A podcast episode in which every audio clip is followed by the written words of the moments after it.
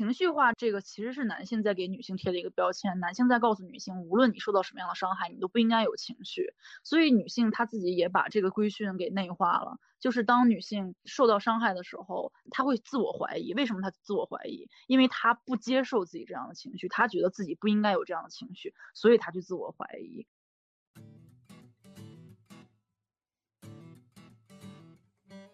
呃，所以我们接下来要教大家的一点呢，就是学会认清情绪的合理性，然后以及学会如何与自己的情绪相处，这个是非常重要的一个点。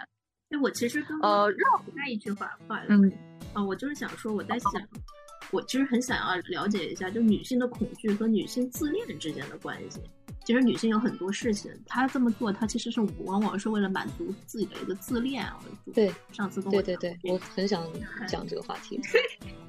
那个自恋这个东西，它中文翻译给人的感觉是自己恋上自己了，自己特别喜欢自己，其实不是这个意思。心理学意义上的定义不是自己很爱自己，它更像一个什么意思呢？呃，自我中心，它更接近于自我中心，就是说这个宇宙啊，这个世界它是围着我绕，绕着我转的。当外面发生了一个什么事情，我老觉得这事儿跟我有关系。我举个例子，比如说一个一个女孩，她去今天去了一个是这种轰趴之类的哈，哎，结果跟大家聊天呢，本来聊好好的，哎，结果突然这个气氛很冷场。她回家了之后，她一直琢磨，刚才是不是因为我说话这个气氛冷场了？但是很有可能这事跟她根本就没有关系。不是说只有女的才会这样哈，但是我就说自恋其实，呃，他的主要表现方式是他觉得很多跟他没有关系的事儿都跟他有关系，这是其一。其二是他自己有一种对自己的一个预设，就是说我应该是一个达到什么什么样标准这样子的人，但是他其实潜意识知道我其实没有达到那个标准，所以呢，我们需要这种，我又不知道这个这个这个中文该咋说，fishing for compliments。就是哎呀，我最近胖了，我最近都这个没好好锻炼。他就是想听别人说，哎呀，你很瘦，你漂亮，就这个意思。钓鱼式的这种想想从别人那儿钓这种好话吧，钓这种赞赏。就他这个东西，他需要别人不断的往他这个自恋的这个火盆里面添柴，因为自恋它其实跟现实连接不到一块儿，你知道？他明明他现在是这样的，但是他觉得我不能是这样的，我必须是那样的。但是他又知道我不是那样，所以这就形成一个矛盾，形成一个空虚。你这个时候，别人必须所有的人都永远不断的在告诉他你很好，你很棒，你漂亮之类之类的。然后你稍微说他哪一点不行，一旦是说到了他痛处，呃，这个痛处经常是他自己知道这点不行啊，他立刻要跳起来，他完全没有办法接受的。这个是自恋的一个很大的一个一个一个表现形式，所以你说跟恐惧有没有关系？有的，因为他恐惧面对真实的自己，因为他没有办法接受我就是没有长网红脸，我没有超模那个身材，我这辈子应该也不会那样了，我可能也考不上藤校，我就是个普通人，我能不能接受自己做一个优秀的普通人？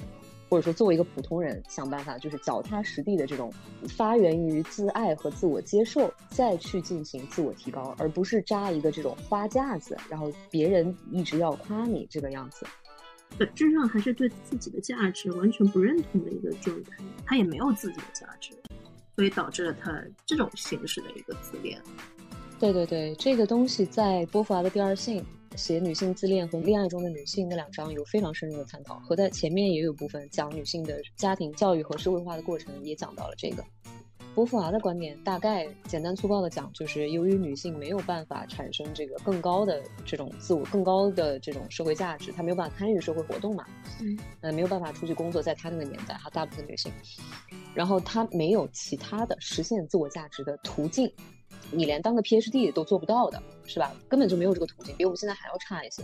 那女性全部的身份认同，就是比现在更差的地方，就是她全部的身份认同都必须来自于男性。那么这个时候，她肯定是中空的，她是不稳的。它就是一个根本没有搭好的一个楼，它永远是处于在一个一个摇晃的，风吹草动你立刻就不行了。那这个时候你想追求一个女孩也非常简单，你就拼命夸她就行了嘛，给她买玫瑰花，说她特别美，你是全世界独一无二的公主，这女孩立刻就上天了。然后她要在这个恋爱过程中，通过另一半对于她的凝视，不断的强化自己这个自恋。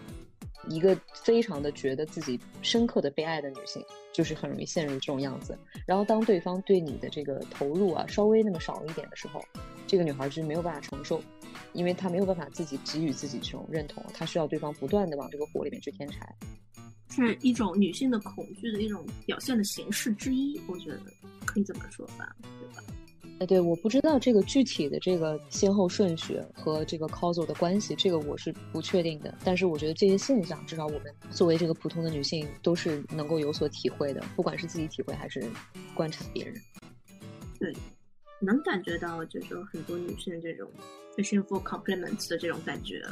因为很无意义嘛，也没有价值，而且对于女性来说，其实挺伤的。我感觉就挺伤害她们的。她在这么做的时候，她其实也是一种自我消耗，同时也是在对别人的一种消耗。希望就如果大家听到这一块，我觉得还是能够反思一下这个自己，就是说你怎么还是得要想方设法，因为现在已经有很多途径去实现这个自我价值。这个自我价值一定要从男性的这个夸奖、男性的评价当中移移开。去找到自己评价自己的方式，怎么找？就是 nobody 说的，nobody 刚刚已经说过了好多好多找自我价值的方式。对，就是建立自己的 value，呃，建立自我实现的一个一个体系，就是我刚刚说的那一套，我就不重复了。对，还有一个办法，还有一个维度可以可以可以做这个事情，就是构建健康的自恋。这个是，反正至少当下的主流心理学是这么说的，是有健康的自恋这一回事的。就是你作为一个生命体，比如说我们观察动物，它没事儿吃饱了饭，它闲着的时候它干嘛？它 groom 自己。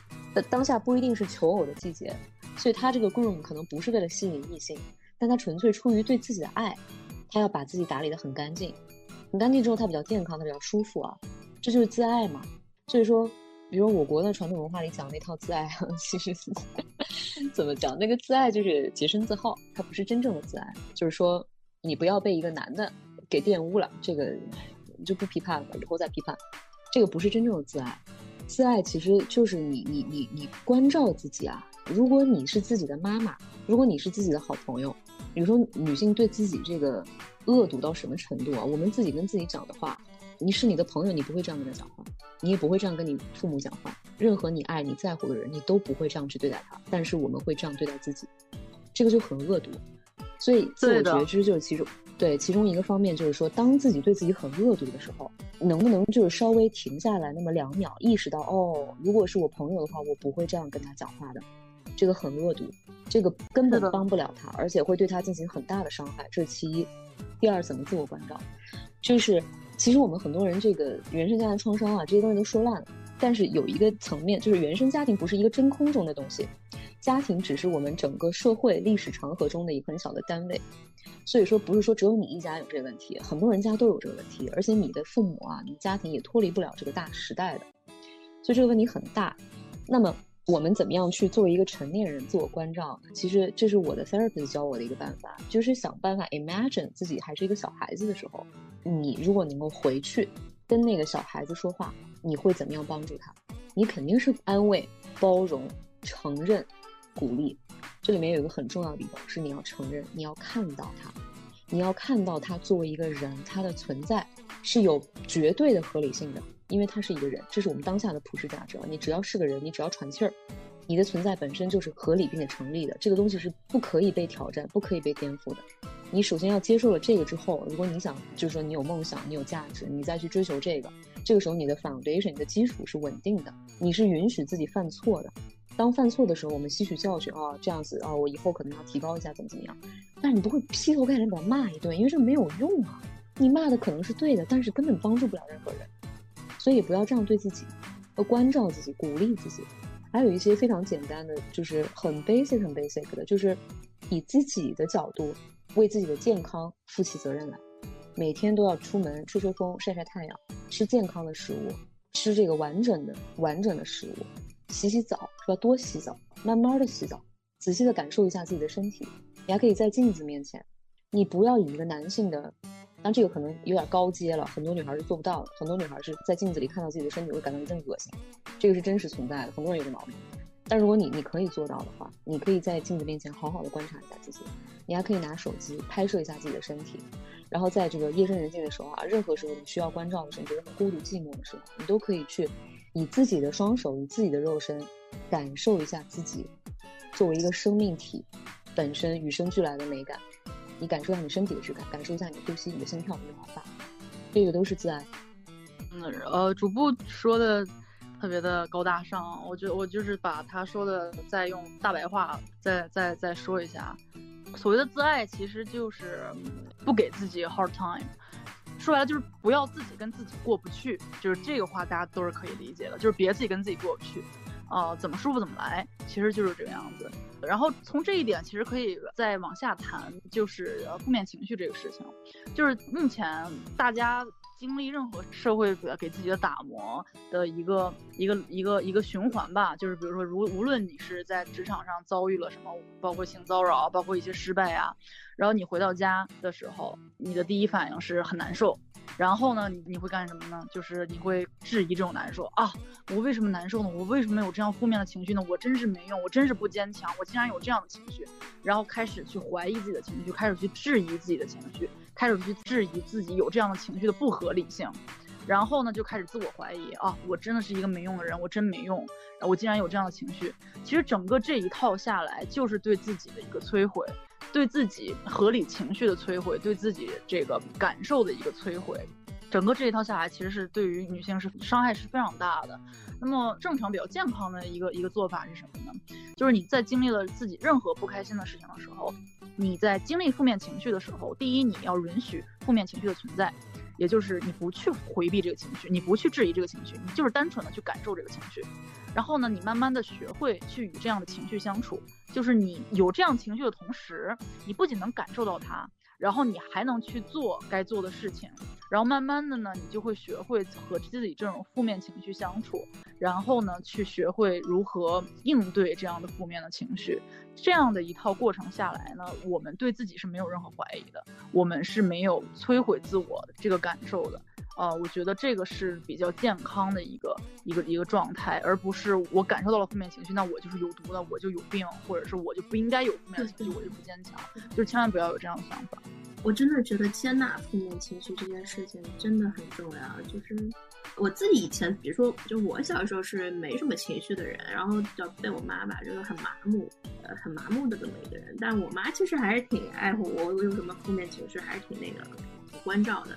但是就是没什么情绪，就我经常会觉得跟小朋友们格格不入，就是小朋友们挺开心的，我也觉得有什么好开心的。小朋友们在哭，我就觉得哇，你们又知道为什么要在哭？但长期以往就导致我自己如果有负面情绪的时候，那个时候我会觉得放大它，我觉得哎呀，我这这个不行啊，我错了呀什么之类的。但我后来，但好就好在我有一个很明显的感觉，就是。有一天，我觉得我特累，我觉得我不要这样了。我就觉得凭什么呀？我就是这么个人，哪怕我就是个烂人，我也接受他。我就是一个情绪烂人，我也，我也，我也无所谓。对我就这样了。就反而我就觉得，我感觉我接受了这个，就是好吧，我有负面情绪，我有的时候负面情绪还挺大，但我就是这么一个人，别人爱咋怎么看我，我也不 care 了。其实我会觉得，就是这个负面情绪对我的攻击，或者对我自己的攻击就会好很多，然后也没有那么多负面情绪了。有一成长期的那一段负面情绪，好像就那么过去了。就是现在有一些负面情绪，也就想想想想，当场发作完了，我就当场过去了。其实倒也没什么。我我就是呼应一下，echo 一下 Nobody 说的这个事情，就你要承认它，要承认这个负面情绪，而且这真的没什么毒，真没毒，你就当场发作了，过去了也就过去了，也没啥，真的没什么。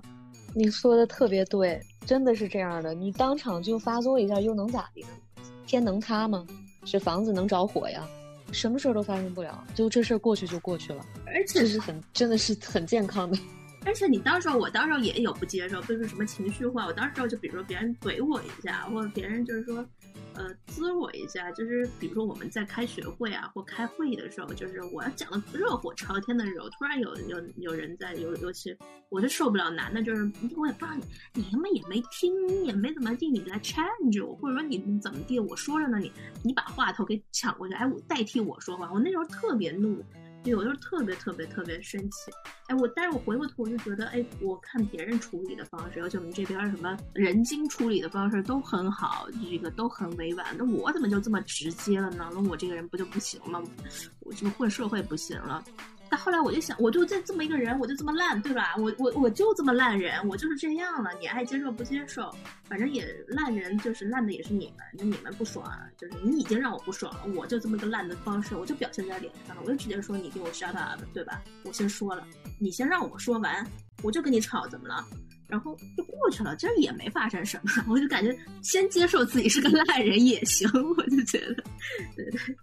对对对，这是这种这个破罐破摔的潇洒，我给大家强烈安利这个 strategy 啊！真的，破罐破摔里面是有很大的智慧的，放过自己吧，真的。嗯，放过自己，放过自己，真的会好很多。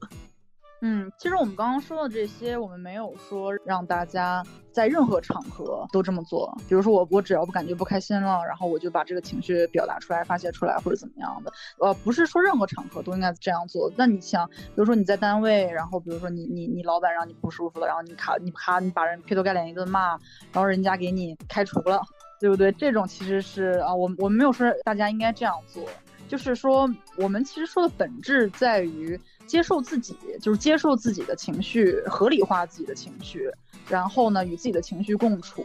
主要就是不要去怀疑自己，去否定自己，就是这个其实是最主要的。那至于在什么场合可以把情绪表达出来啊，或者在什么场合不可以把情绪表达出来，这个是因个人情况而定的。但是无论怎么样，大家不要因为自己有这样的负面情绪，就是首先大家不要去让别人定义自己是否应该有这样的负面情绪。然后再一个呢，就是说有这样的负面情绪的时候，大家也不要去自我怀疑，或者是觉得自己不坚强，或者是啊，就是这种。self blame 这种就是呃怪自己这样的心态，其实我觉得是是没有必要，或者是大家可以尝试去把这样的心态排除或者是减少的。那我我们其实是这个意思。我看关澜开麦了，关澜你是不是要补充一点？呃，我就是在想恐惧的另外一个维度，就是我在生活中可能就已经比较自我，或者是思想上稍微独立一点很多年了。所以我不会存在说，比如说选什么样的方向会让我觉得自己太过自私啦，没有考虑到 男性的那种需求啊之类的，这些东西对我来说不是非常重要。但是当我跨过这个坎之后，我觉得我还是有非常强烈的恐惧，在于我发现我在工作当中的确恐惧男性，但这个男性不是指他们因为是男的，所以我恐惧他们，而是因为他们是男性，同时他们有权利，我恐惧他们。就是我的上级，比如说教授，还有一些期刊的编委、主审人员，他们都是非常强大的男性。所以，我作为一个女性学者，在工作场合、在职场上面，其实恐惧的不是男性，而是男权。精确的来说，是当这个社会的上层的权力空间都被男性所控制的时候，我作为一个女性，想做任何对女性有利的事情，或者任何女性主义的主题的研究，都有可能会被这些男性进行明里暗里面的反对和阻挠。然后，我会觉得非常恐惧。不知道大家有没有这样的那种体验？有的，有的。这个我们本质上恐惧的都不是男性，都是男权。你这个男和权一旦连接到一起啊，然后他们自己在抱团，那我们就是真的是穷穷竭力啊。呃，我这几天嗯听其他一些小伙伴，其他女性小伙伴给我分享了这个，好几个人都跟我分享同样的东西。我今天跟大家分享出来，一定不要单打独斗，女性一定要抱团儿。你先找你平级的，你下级的，再找你上级的，你总得有那么一两个女领导哈，就是相对好一点的情况下，总得有那么一两个女领导，哪怕不是你们单位的，哪怕是一个其他第三方这样的，是会让很多我不知道冠兰在哪个国家哈，但是欧美这些国家很多这种其实是有职业全师的，就是他们的日常工作就是确保这个工作单位里面没有这种特别强烈的这种性别压迫。有很多的这种组织你可以去找，但是最好的情况，我觉得还是在你组织内部，你先要建立女性的这种同盟。这是我今天一直想讲的另外一个事情，就是面对恐惧，我们女性面对了它之后，你会意识到有些东西实在是力量太强了，你一定不要单打独斗，因为你单打独斗之后，你现在基本上就一堂吉诃德是吧？你你你就扛着枪你就上了，这这个不行哈，可能会死得很惨的。先找女性同盟，先找女性同盟。另外有一个非常那个啥的点就是。给大家提个醒吧，虽然我不不太以这个最大的恶意去揣测我们同性的这个这个人哈，但是嗯，在你跟对方不是很熟，或者说嗯不是说非常非常深刻的连接的情况下，不要对他暴露特别多的这个你的弱点和你的个人信息，这个非常有可能会不利于你，特别是 HR 这个部门要小心。我觉得非常正确，这个我必须要 echo，就不是所有女性都跟你站在一个同盟，但是你要找同盟，你必须还是得先从女性找起。对，因为其实其实现在社会上很多女生有有特别自豪、引以为傲的一句话，就是啊，我女性朋友特别少，我都是男性朋友啊，我跟女性合不来。就这句话，很多人把它当做特别引以为傲的一句话，我觉得是可以可以有毒改变一下。对，真的有毒。其实这句话的本质就是在拜屌，就是在拜屌，就是你把同性推开了，然后你你在这个这个这个讨好你上位者，其实这个就是这句话的本质思想。嗯，我觉得怎么样才能让生活变得更好呢？其实是多去结识了解自己处境以及和自己处境一样的人。我觉得就是首先要多结识这样的一群人，因为这样的人他更了解自己，然后更加有共同语言。然后呃也能更加的支持自己，呃因为如果要是去勾结勾结这个词用的真不太好，就是如果要是一直去想巴结上位者的话，有一个问题就是上位者有的时候可能根本不 care about you，就人家根本就不在意你。然后呢，呃，又会导致这个勾结上位者，同时呢，又会去伤害就是自己本阶层的人。然后同时呢，上位者也并不是特别的这个这个这个在意你。然后这样的话，其实就是又割裂了自己本身的这个阶层，或者是自己本身的这个群体。同时呢，就是大家也没有得到任何好处，就是可能会出现这样的情况。对，其实我觉得我自己之前很多年前就是那种会跟别人说啊，我只有男性朋友的人。然后还引以为傲。但现在我倒是会发现，哇，我的朋友竟然全都是女性，然后我也觉得引以为傲。嗯，不是说我没有男性的朋友，但是只是说关系可能会稍微淡一些。对的，我觉得真的就是女性要把这个身边都是女性朋友这件事情，我觉得真的是要引以为傲的。因为我觉得其实有结交特别多的女性朋友，然后大家团结起来，我觉得这个事情在男权社会是很难的。那如果要是能做到，应该是一件可喜可贺的事情。这里我就想稍微插一句话，就是我发现自从读博士之后，女性朋友的数量有大幅度增加，而且互相的关系是合作而非雌性竞争。我在想，可能是读书或者是做科研这件事情给女性很多的主动性 agency，所以也促进了大家可能在互相在一起交往的方式当中跟以前不是非常一样，不再以男性的喜好为标杆，因为做科研需要一定的思想独立性，这也算是读博的一种 benefit 一个好处。那还真的真的蛮好的。嗯，还有一个 approach 就是其实还是 mentorship seeking。呃，网上有这种东西，我忘了具体的那个网站名字叫什么，大家可以搜一搜啊。就是，呃，很多行业有一些大佬，他其实是非常非常愿意提携后辈的。然后，当你是一个后辈的时候，你也可以不需要，哎呀，觉得自己这个特别没有脸跟别人说话呀，这个也没有必要。你可以就就联系他们说，哎，我是谁谁谁，我想跟您交流一个什么什么，您看可不可以？当他们向你打开这个大门的时候，其实你也可以去摸索一下人家是怎么混成现在这样的，是吧？而且人家说不定愿意告诉你一些事情，我觉得这些都是很有价值的信息。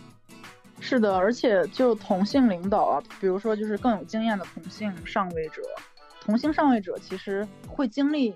就是在自己这个阶段，同样的事情，就是说白了，就是他们也是这样一步一步走过来的。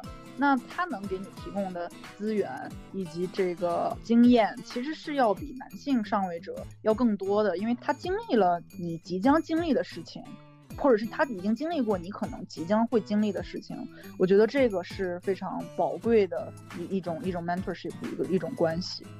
对，我突然，我我又得给大家补充一个，我突然想到，就是以前听了一个一个日文的那个 room 里面的一个分享，就日本很多女性啊，她尤其是在那种高收入的这个行业，比如咨询啊什么的，就问他们说，你有什么样的困难？你觉得现在要面临什么困难？困难？他的意思就是说，我没有什么，一个是没有这个人生的这个 role model。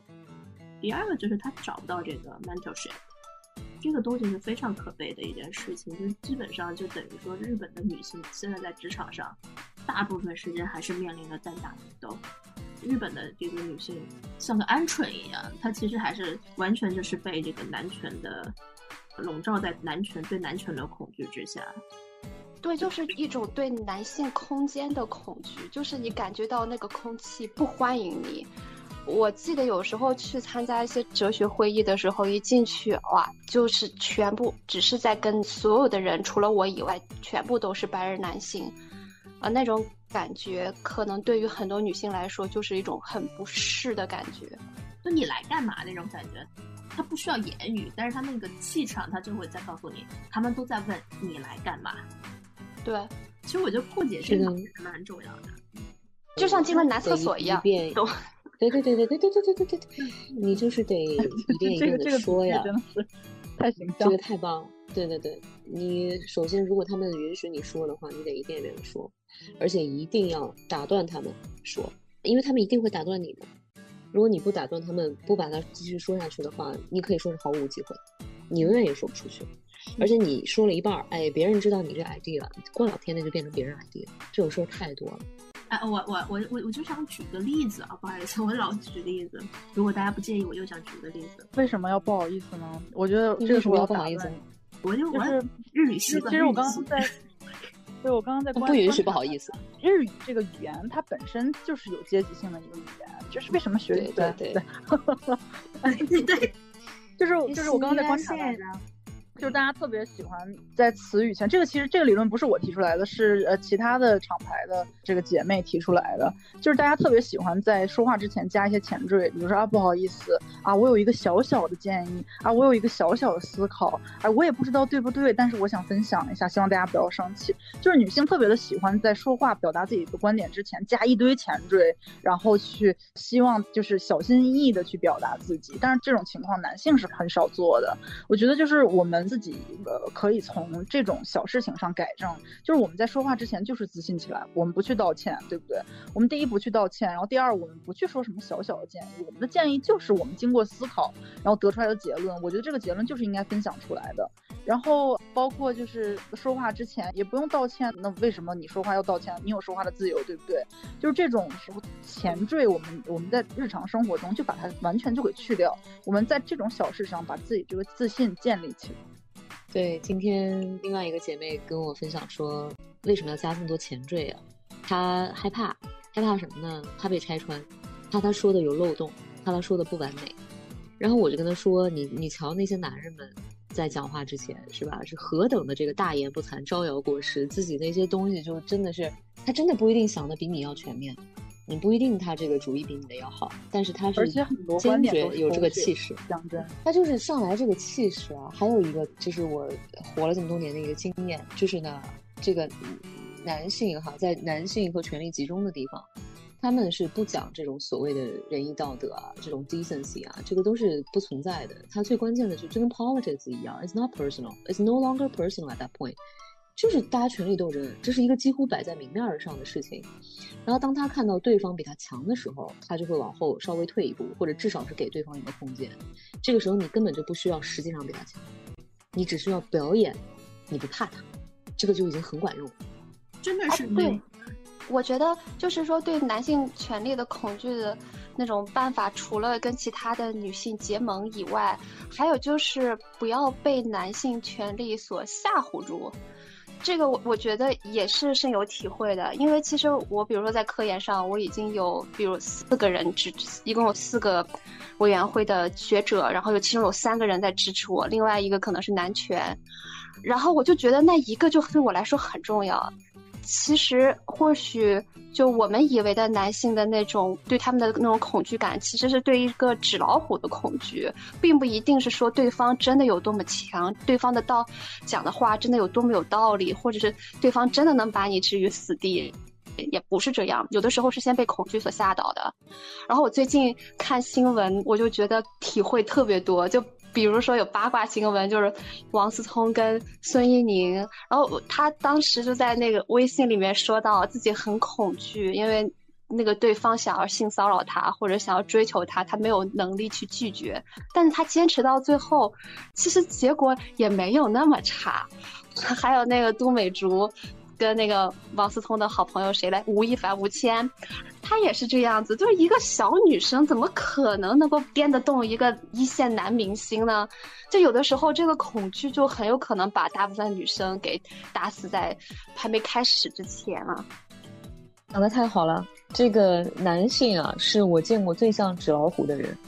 女性几乎是，我觉得是反过来的。那很多这个表面上非常柔弱的，哪怕这个自我规训已经规训的非常厉害的这种温良恭俭让的女性，她内心的力量其实是非常非常强的。就是基本上平时看不出来，基本上她表现的形式也是以这个忍 和这个坚韧这种形式，因为她没有办法爆发嘛。但男的很多，他真的是纸老虎，他哪怕现在站你面前跟你吼，你也不要怕他。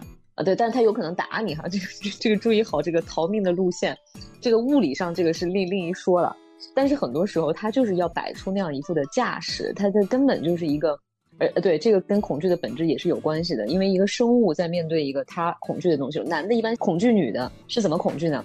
怕我们颠覆他们的这个男性身份认同，你一旦你比如说你讲话大声，或者你打断他，或者你不同意他的时候，他觉得你挑衅了他权威啊。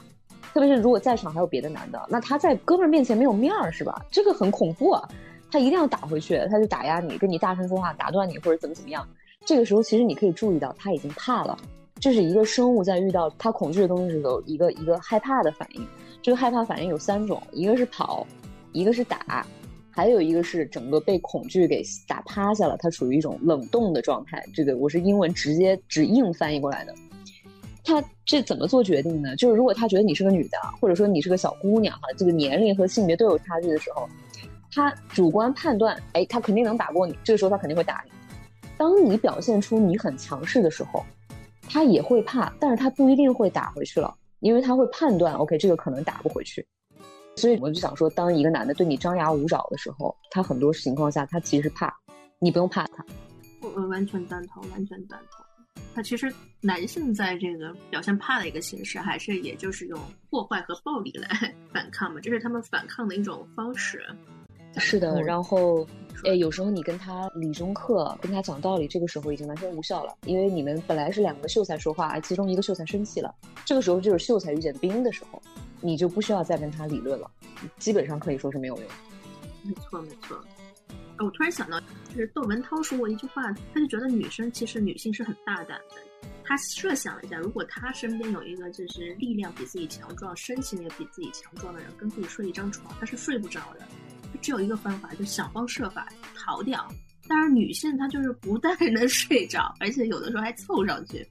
他就觉得就是女性太胆大，就不怕死，就是克服了自己的这个。生存本能在跟男性这个共处一室，甚至是结婚的这个共度一辈子。我我我就在想这个事情，你是说女性恐惧呢，还是说女性不恐惧呢？这个事儿就有意思了。但您想的这个事儿真的是有意思了。有一个 comedian 叫 Louis C.K，他的观点就是说，我们整个人类的生存都建立在。女性就不知道如何去怕男的，他是这个观点，就是说你怎么就跟一陌生男的去约会是 half bear half lion，然后你就特别高兴啊，Where are we going？然后我们就去了，他就觉得特别不能理解，因为男性他们的这种，呃，我感觉生存意识特别强。之前豆瓣上有一个人写了一篇文章，就写这个女性至少在当代社会被驯化的这样一个过程。嗯，很多时候家教的时候呢，这个家里面给女性创造了一个。这种好像世界是一座花园儿呃的这么一个感觉，然后是个花园或者游乐场这么一个感觉。然后他不知道外面人心很险恶，也不知道有人会害他。很多这个年轻小姑娘哈掉坑里就是这么掉的。我反而觉得这是一种有一些必要的恐惧，他反而没有这个非常非常的吓人。他也没有这个自救或者保护自己的这个意识。就是男性被被教导，就是你将来进了社会是要拼杀的，别人是要害你的。他大量的时间都处于一种很容易应激反应的这种状态，他一定要证明自己的力量，在任何一个场域，他都要证明自己。我现在老子在这个位置，你们谁都不要动我，你们谁动我打谁。但女性就是，嗯，很多女性也不是所有女性，就是每天乐呵呵的，觉得大家都合作嘛，都高兴嘛，就是也没有人会害我。呃，我说实在话，觉得这样挺危险。我觉得也是，就缺乏生存技能。就是我在想，这是不是也是女性在恐惧下，她正正因为恐惧，她觉得她自己逃不了，然后她就是也不好解释，反正所以躺平了是吗？对，躺平了是吗？就我自从女性意识起来之后，我就在想，其实我就觉得女性她自己本身是不追求从一而终的。我觉得，比如说我从小出去碰到男人，我会有一种不要离我太近的这种感觉，我不太喜欢，就是男人太靠近我的这个一定距离里面，我立刻就汗毛。对我也是，嗯。我是受不了的，而且我其实到现在我都设想不到，我一辈子跟一个男的共处一室。我觉得如果我要相爱的话，我觉得你最好是咱们还是有点距离，不要就是在同一个空间里面，这个太可怕了。对，我是持一个观点，就是从一而终啊，一生人一世一一双人这个东西，完全是被父权社会建构起来，为了他们自己服务的。我是觉得这个东西对于女性是没有什么太大用，当然大家可以不同意我哈，反正我是我我我反正我极端一个想法，对，我极端支持。然后，因为你可以观察到，在很多的男女恋爱的相处之中哈，女性在爱上这个人之后哈，不不管你是什么样的关系，有些时候根本就没有到同居啊，或者说你只是正常普通谈恋爱，或者在前谈恋爱这么一个状态中，女生已经就是非常的照顾这个男性了，我们会把对方当做一个人。会跟他真诚的沟通啊，交流啊，然后会做一些事情对他好啊，种种这些的。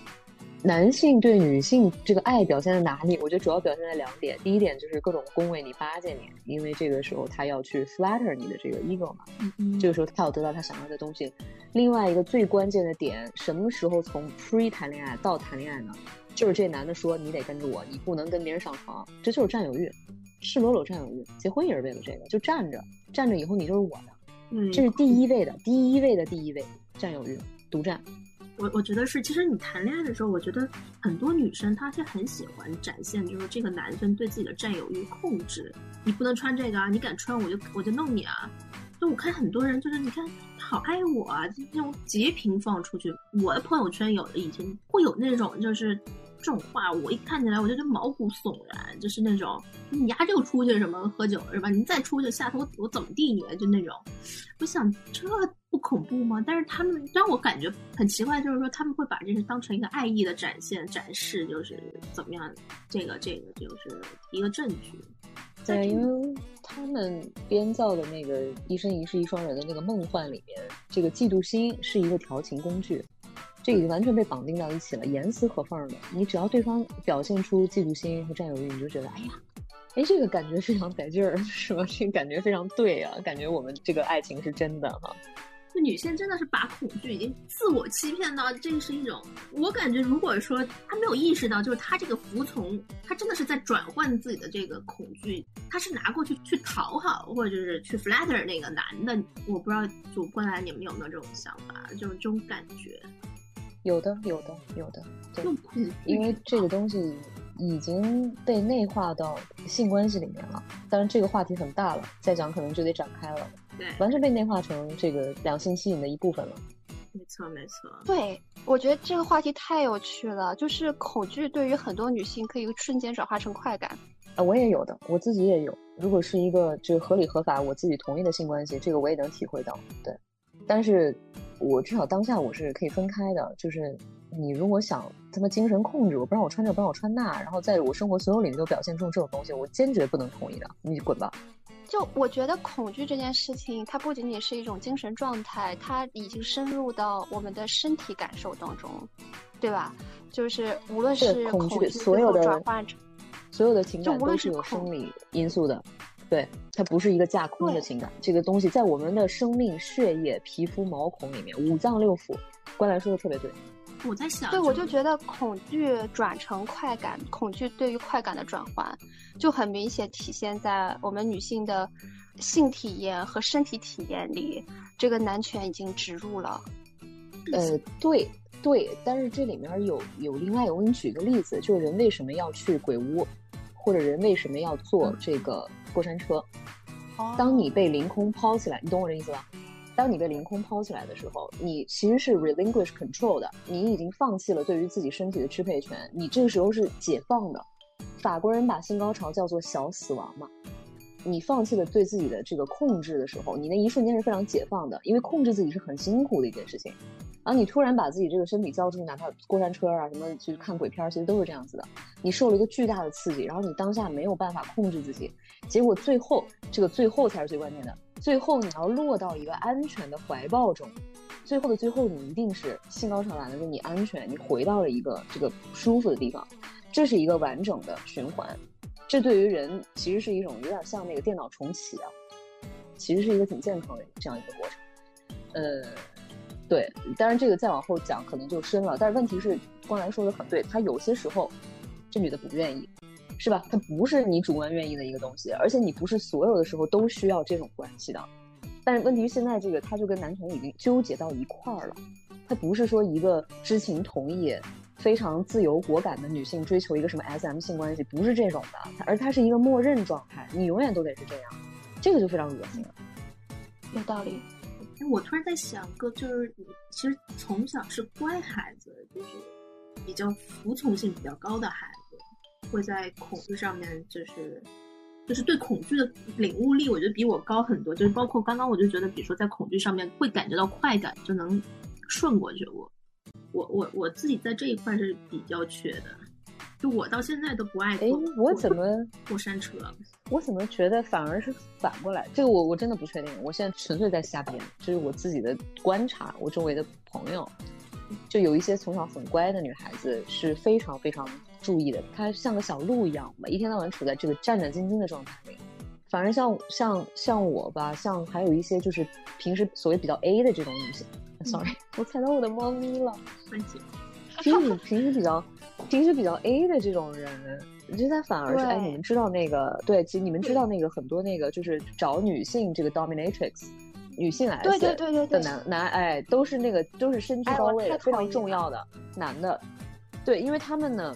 他们没有办法表达自己的脆弱，没有办法表达自己的恐惧，没有办法暂时放弃对自己的控制，因为他要一直处于一个非常端着、非常硬的这样一个状态。这种人会主动追求这种向别人投降的这种状态，因为对于他而言是一种解放。对对对对对，是这样的。就是我从小应该算是不太听话的，就是中间还差一点辍学，然后很早就离开了家，但是。可能就是因为对所有事情控制的能力很强，就不存在所谓的说我的人生需要别人来帮我规划这种事，反而我可以就稍微放得开，可能觉得那样子更快乐。我身边真正很乖很乖的人，反而对这些没有，这是我个人的经验，没有任何的学术上面的支持。哎，我觉得这个很有意思。对，还有就是表扬，这个特别好玩。看过那个。巴塔利写的，我不知道你是研究哪一派哲学的。巴塔利写了很多关于这个性和社会的一些书，非常非常有意思。还有一本书叫《眼睛的世界》。没有，我没我没有研究那一啊，没事，那那那那就先那就先先不说这个，先不说这个。关澜，你先说。哦，我就是讲就表扬这件事。嗯，其实可能不是乖孩子，或者是说从小到大被表扬的多的女性更喜欢在恋爱当中被表扬。反而是，如果你从小到大一直都被表扬，你会突然希望别人不要再表扬你了。刚才我们聊到有一些呃女性，她们包括波伏娃所说的自恋这个问题的时候，不是有很多的女性，她的人生的定义，她的人生价值必须要由男性来实现。这种女性就往往会说：“哦，我被男生表扬，我会被男性表扬，在追求的时候被疯狂追求，被各种各样的讨好，她就会很容易跟着这个人的节奏走。很大一个程度上，可能是因为从小到大的确是没有很多的自我实现的感觉。对，这个也有，也有一点，就人吧，就这缺啥补啥，我感觉缺啥补啥。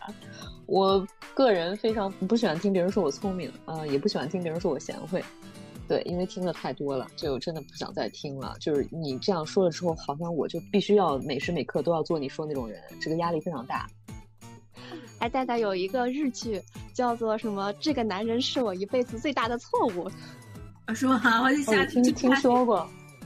里面那个男的就是属于一直成功的爆，然后对事情都很有掌控的能力，然后被表扬长大，所以他就很喜欢被女主虐。我是觉得，比如咱们啊，咱们其实我感觉都差不多，估计从小也是经常被表扬的人，就是相对来说对负面的这个评价或者包容度会比较高一些。我还真不是，我是根本别人表扬我，我根本就不进脑子，就是跟我一点关系都没有。我是最近才能够被表扬的，嗯，但是别人但凡说我一个什么不好的，我整个人简直我他妈记一辈子，这样可怕。看来这个上面确实没办法找东西。但是我是这种，就是你，如果比如说我在这个我的这个科研上，包括干的事情，如果就是我是需要他这个鼓励的，就需要说，哎，你干的不错，需要这个，你给我鼓励，不给我那个，确实找不到这种 fulfillment。我其实我我不觉得人生是在追求快乐，如果人生在追求快乐，就有点像人生在追求爱情一样，我感觉还是有点虚。我的个人理解是的，是的。我个人理解，我觉得人生还是一个是追求满足、追求成就，然后还是追求连接度，干点什么就是能给别人干点什么，就是做点什么。我觉得这个还行。这中间哪怕没有快乐，得不到快乐，那种满足感，哎，那个是真的是可以的，那个真的是。快乐跟满足感不是一对儿互相排斥的概念。这两个是有很大交集的，你不可能一个人一辈子吃苦干了一件事儿，他没有任何快乐，这是不可能的，一定是有很很。对我来说，哪个是第一位的？就是。对对对对对，这个满足感是一个比所谓的这种虚浮的快乐要要令人满足很多的。对，这个是非常实诚的一个非常丰满的一种感觉。还有就是那个啥，我觉得人跟人很不一样的，有些人呢，他不是特别寻求和别人的连接。那这个时候，他可以干一个非常独的一个事情啊！他一辈子在这个事业上走了很远，这没有问题。但有些人不是这样的，对于他而言，他最高的价值就是与人进行连接。那这种人可能他后来就选择了做了心理医生啊，或者做 NGO 了，是吧？就是在帮助别人啊。那这都是大家都是可以做贡献的。对，而且其实我本质上就我内在的我，就是我是一个不太寻求连接感，就我自己跟自己玩特别好，就。但在我的这个成长过程中，我妈妈就是很注意，就是培养我这个，就经常担心我就是以后社会上活不下去，就这种天天的，就是比较麻木的。我们来说，就是活在自己世界里也不觉得累的这种人。但我现在后来，只要你自己不觉得累就行，这个比不是别人控制的。没错，没错，就是我有两面性，就一面是我，比如说我大部分时间我跟我自己相处特别开心，我只想自己相处。但是比如说我做这个，我敢啊，就跟大家聊天啊，我也不觉得难过。我甚至有就是说，我觉得我们应该要就为女性做点事儿，也愿意就是说做这种连接性的工作。我觉得我能感觉到，对。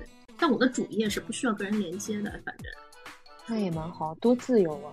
这个我们女性不管为其他女性在做些什么，我们第一位肯定是自己啊。你如果为别人做了这些事情之后，你自己得不到满足感，你自己得不到意义感，那你别做，对，别做。就是我我我觉得就是说，讲来讲去这个事情就是恐惧，女性的恐惧真的是很多女性找不到自己想要什么，对自己的这些。其实我觉得，我觉得大部分女性是知道自己想要什么的，她不敢。所以为什么我特别欣赏你公众号起这名字？你是一针见血，他就是不敢。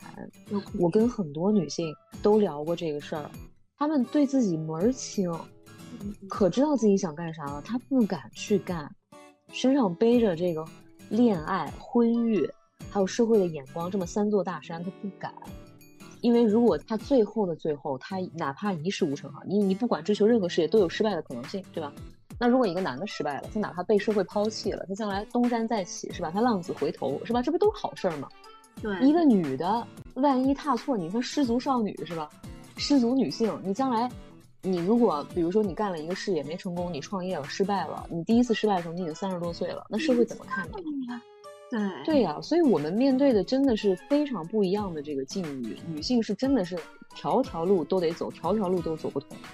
就只能就是指着年轻的时候嫁人。我突然不是咱们那天在群里面讲过一个事儿，就是我当时说我说，就很多女性就说在职场上不敢表现自己的野心，就是怕自己就在男性面前太有野心了，然后就是女性的性价值下降了，就是导致很多女性表现不佳的一个，据说是一个主要原因。是的，是的，这个就是主要原因。因为归根结底，今天我们讲恐惧，其实一句话就总结了。女性最深刻的恐惧是啥？不被喜欢，对，就别人觉得你是 bitch，就是这。其实一句话就总结了，所有东西就归根结底都是这个。没错，没错，没错。包括在女性面前都是这样的，不仅仅是男性。你被一个女性朋友说你这女的怎么这样，这也很不好受。自我价值还是寄托在外界上面。这个女性的自我价值很大一部分被定义在你能不能为别人提供情绪价值，这个是，甚至我都觉得甚至是超越性价值的，因为男权社会是一个非常非常虚伪的这么一套东西，它告诉你说女性最重要的是贤良淑德，但是他们其实会不断的去剥削你的性价值。但是在我们中国，女性因为分成两种，是吧？在在外国也是一样的，一种是可以上的，一种是可以娶的，不就是这个道理吗？你如果只是长得美，你有性价值，那我想办法一定要得到你这个性价值。哎，但是我是一个高级的男的，是吧？我肯定是不会为这些东西而昏头的，我是不会娶你的，是吧？我的人生路线是不可能为你改变的，我一定要娶一个好女人。嗯，好女人这三个字对于女性而言，真的就是一个比贞洁牌坊更厉害的东西。体验啊，今天的体验，结果在最后的部分，对我觉得太对了，太对了。很多人，就女性未必就是所有人都被被压迫的提供性价值或者被性剥削，但是我们绝对每个人都被压迫的提供情绪价值，要做一个好女人。A hundred percent, hundred hundred percent。对，在职场中遇到的再鹰派的女性，再 hawkish 的女性都不会有那个男的那么凶的，It's not possible，所以根本就没有这样的女的。确实，真的是，唉，我们可以完全以后我们再聊一期，就是说如何就是不做个好女人，不提供自己的这个情绪价值，就是自私啊，就是 do a be a bitch，就是 whatever they don't like we do。我现在就是 policy，非常非常简单，因为你这个东西是对于他们是一个釜底抽薪的东西。为什么我一定要讲女性恐惧？为什么我一定要把这个东西挖掘到当下？还有一个 double blind，就是很多女性自己已经说自己是个 feminist，她不敢跟别的女性表达我最深刻的恐惧就是男的不喜欢我，这多丢人呐！她不会说这种话的。但是这个才是真正深刻的东西。你不解决这个问题，你永远跳不出这个圈儿。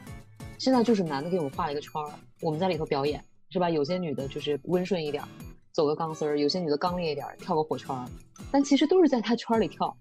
你如果想把这个跳出来，你就要把这个场整个都给掀了。我就不在乎了。而且这个一定是几乎可以说是破釜沉舟的一个东西。就是你要走上这条路，你不能再指望这些男的天天当你舔狗了。你不能再指望这样子了。你扛这个大旗逆流而上，别人不可能都给你献花的，It's not possible。所以你如果是要做这个事情。前因后果怎么着，你得想想，然后你自己真正的价值，还是刚才 Nobody 讲真正的价值，这是不是你真正的价值？如果这是你真正的价值，那你砸锅卖铁，你怎么样，你都要去做，因为这是属于你的。对，我现在进展到一个什么阶段呢？叫进展。我现在是个什么心态呢？就是我不知道我到底还在不在乎男人喜不喜欢我，但是我呢，很明确的就是说。我对男性的需求，就是我需求他的时候，我希望有男性在；但我不需求他的时候，我们就是互不相干，都是不用理了，就是就是也不用当成朋友啊，或者也不用怎么私交，也不需要。是的，我倡导的就是把，你如果不愿意六 B 四 T 的话，哈，嗯，也不用就是完全割席。我其实走就就是你这条路，就是把男性当做资源，大家都是平等的人，你看不起我得，我也看不起你，咱俩谁也别特别那什么。别别跟这儿装的，好像咱们要什么灵魂相依哈！别跟我提这套，别他妈给我来这套。对对对，说实在话，大家开心在一块儿，在一块儿，大家互相能让对方开心，开心一天算一天。对，不要弄那些有的没的，你又绑定我，我要给你这价值那价值，根本不用做这些事儿。它就是一个资源，而且这是公平的。对对对，我就是这种想法，反正。我也不知道这到底算不算还需要还是不需要，但是就是我呢，很明显感觉到，我日常生活里面我真的不太需要男性，我自己都不会主动跟男性说话，反正就是除非是必须要的，就公开就是那种，是的，上需要，其他的地方真的就完全不需要主动。对，就是省掉我们很大很大的跟他们去这个，唉。都不能叫博弈。如果我们男性、女性能在明面上去博弈的话，其实我是 OK 的。至少这个东西没有那么大的伪善在里面。当下我对男权社会，特别是一到这个 personal 关系、私人关系里面，巨大的是一种伪善。他明明过来就是满口的仁义道德，其实讲的全是利益。对于他而言，只是利益而已。但是我们女性要遵守各种各样的这些东西啊，这个真的是毫毫无必要，可以说是毫无必要。一个男的根本就不会对一个所谓的好女人感恩戴德，他连这个都做不到，他不会对你感恩戴德的，他会一直不断的剥削你。我不觉得这是你非常遗憾，就是我，他就觉得对，就是你就是这样，他说你这样应该的嘛，对，对你这样应该的嘛，那我不剥削你，剥削谁？很简单。我不知道，就二位现在还有没有那种感觉？我有一种感觉，就是我我每都回来就说，妈，工作上就应付你们男的已经够累了，我真的不想在家里再放一个男的，还要应付。家里坚决不能放一个男的，对对对，真的是，我浑身上下都发毛，简直。没错，我是主要是太累了，不知道。工作的时候就这个可以，就大家同事关系就已经也很累了。这种觉得男的真的是太消耗人的这个情绪价值了。尤其是我现在真的一点都不想给他们付出，付费比较，我一一一一分钟都不想多花，真的，真的是，真的是，就是我多花一分钟，你就时时刻刻在提醒我，我其实是基于我对你的恐惧花的这个情绪价值，其实我觉得很打理。是的，对，对。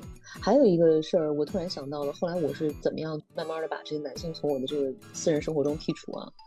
呃，其实跟刚才 Nobody 讲的那个事儿很有关啊，就是价值。我不同意他们那套价值观，我本质上就不同意他们那套价值观。咱俩硬在这儿交往，我就得就着你那套来，是吧？因为他也不会就着我这套来。